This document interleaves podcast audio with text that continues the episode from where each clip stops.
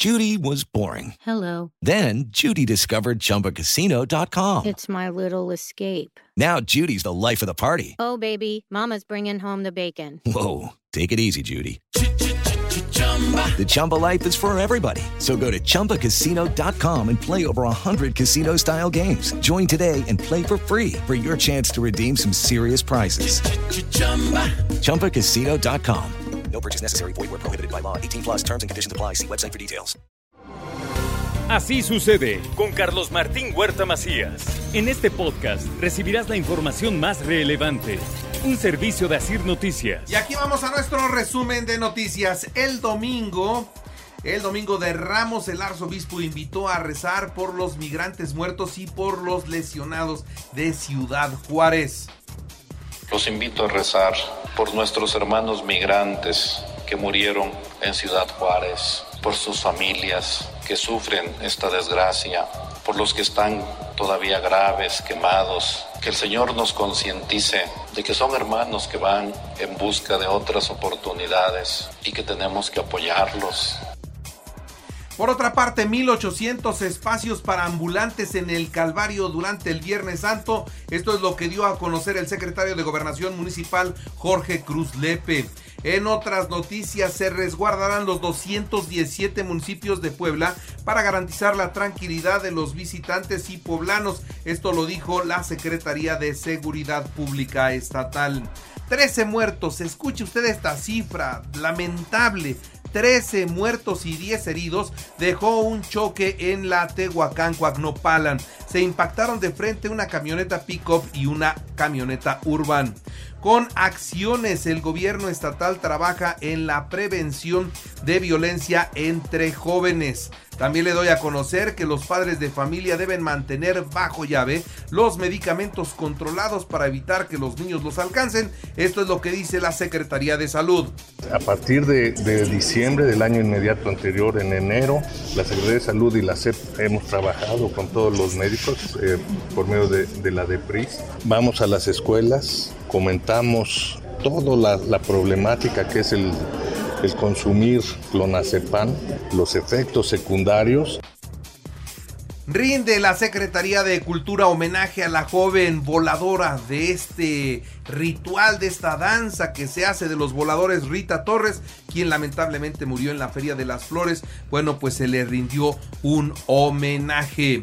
Por otra parte, el alcalde de Puebla, Eduardo Rivera, dio la bienvenida a Juan Pablo Cisneros, presidente de la Cámara de Comercio, y a Héctor Sánchez del Consejo Coordinador Empresarial.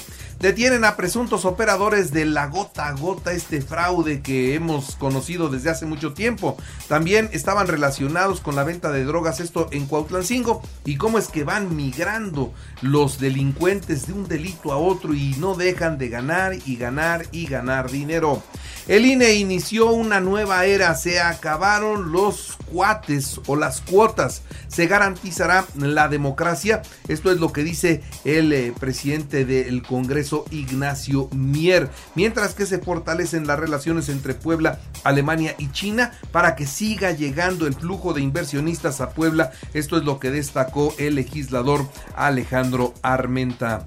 Especialistas del ISTEP realizaron dos trasplantes eh, renales consecutivos. Fue una muy buena semana de trabajo en el ISTEP. Nuestro reconocimiento a esa gente que eh, es capaz de donar vida a los demás. Y con más de 1.011.382 vacunas, concluyó la jornada de vacunación contra la influenza en Puebla. Y atención, mucha atención, esta es una noticia muy, muy importante cierran la autopista México-Puebla en los dos sentidos. Las obras que hacen para un nuevo sistema de transporte a la altura de Chalco durante este periodo vacacional deja sin circulación esta importante vialidad.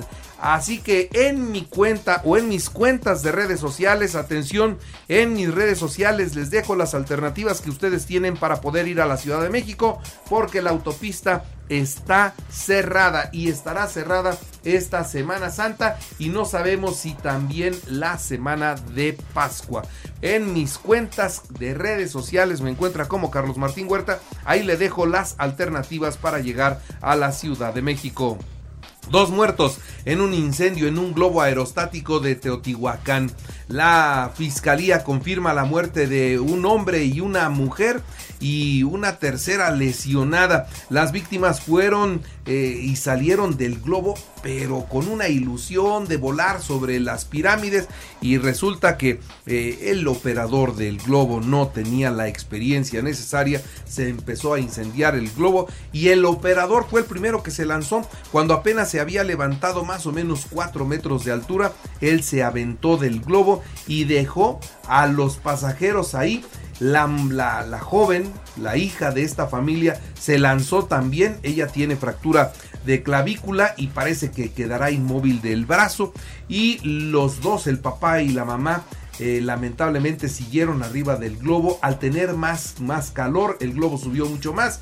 La señora se alcanzó a tirar y bueno, en su caída naturalmente que perdió la vida y el señor murió quemado en este globo. Vaya experiencia tan lamentable la que se vivió.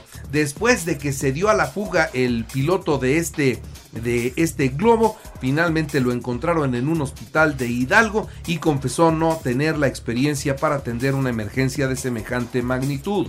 Jorge Iván Gastelú Ávila, ¿se acuerdan de este hombre? Jorge Iván Gastelú Ávila, alias el Cholo Iván, jefe de seguridad de Joaquín El Chapo Guzmán, fue entregado en extradición al gobierno de los Estados Unidos para que sea juzgado.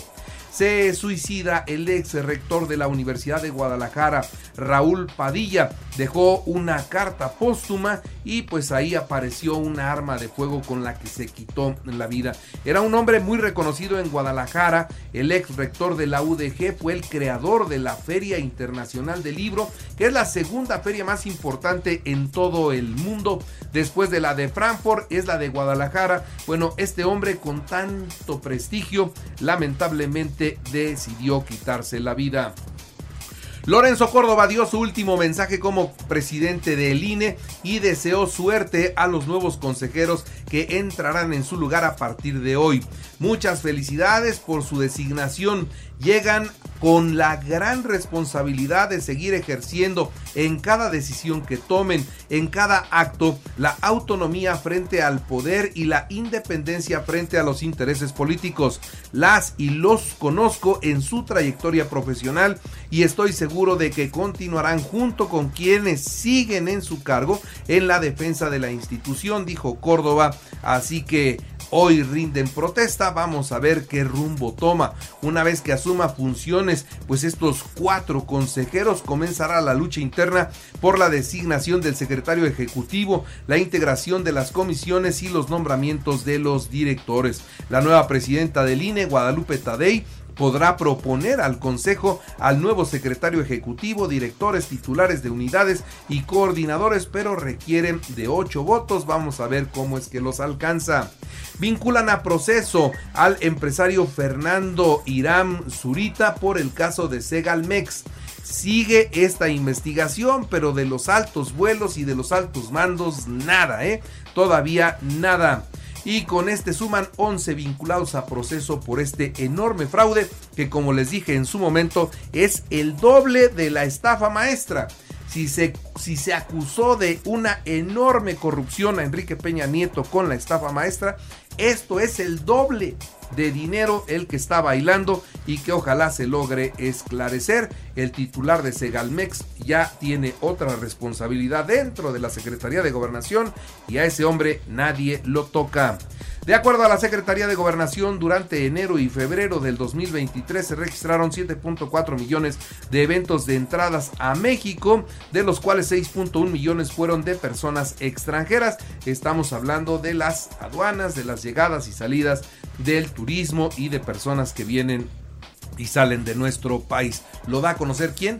la Secretaría de Gobernación. Entonces, ¿está vinculada o no al Instituto de Migración? Pues sí, depende de ellos, depende de ellos. En su más reciente auditoría, por cierto, el Instituto Nacional de Migración, ¿qué cree?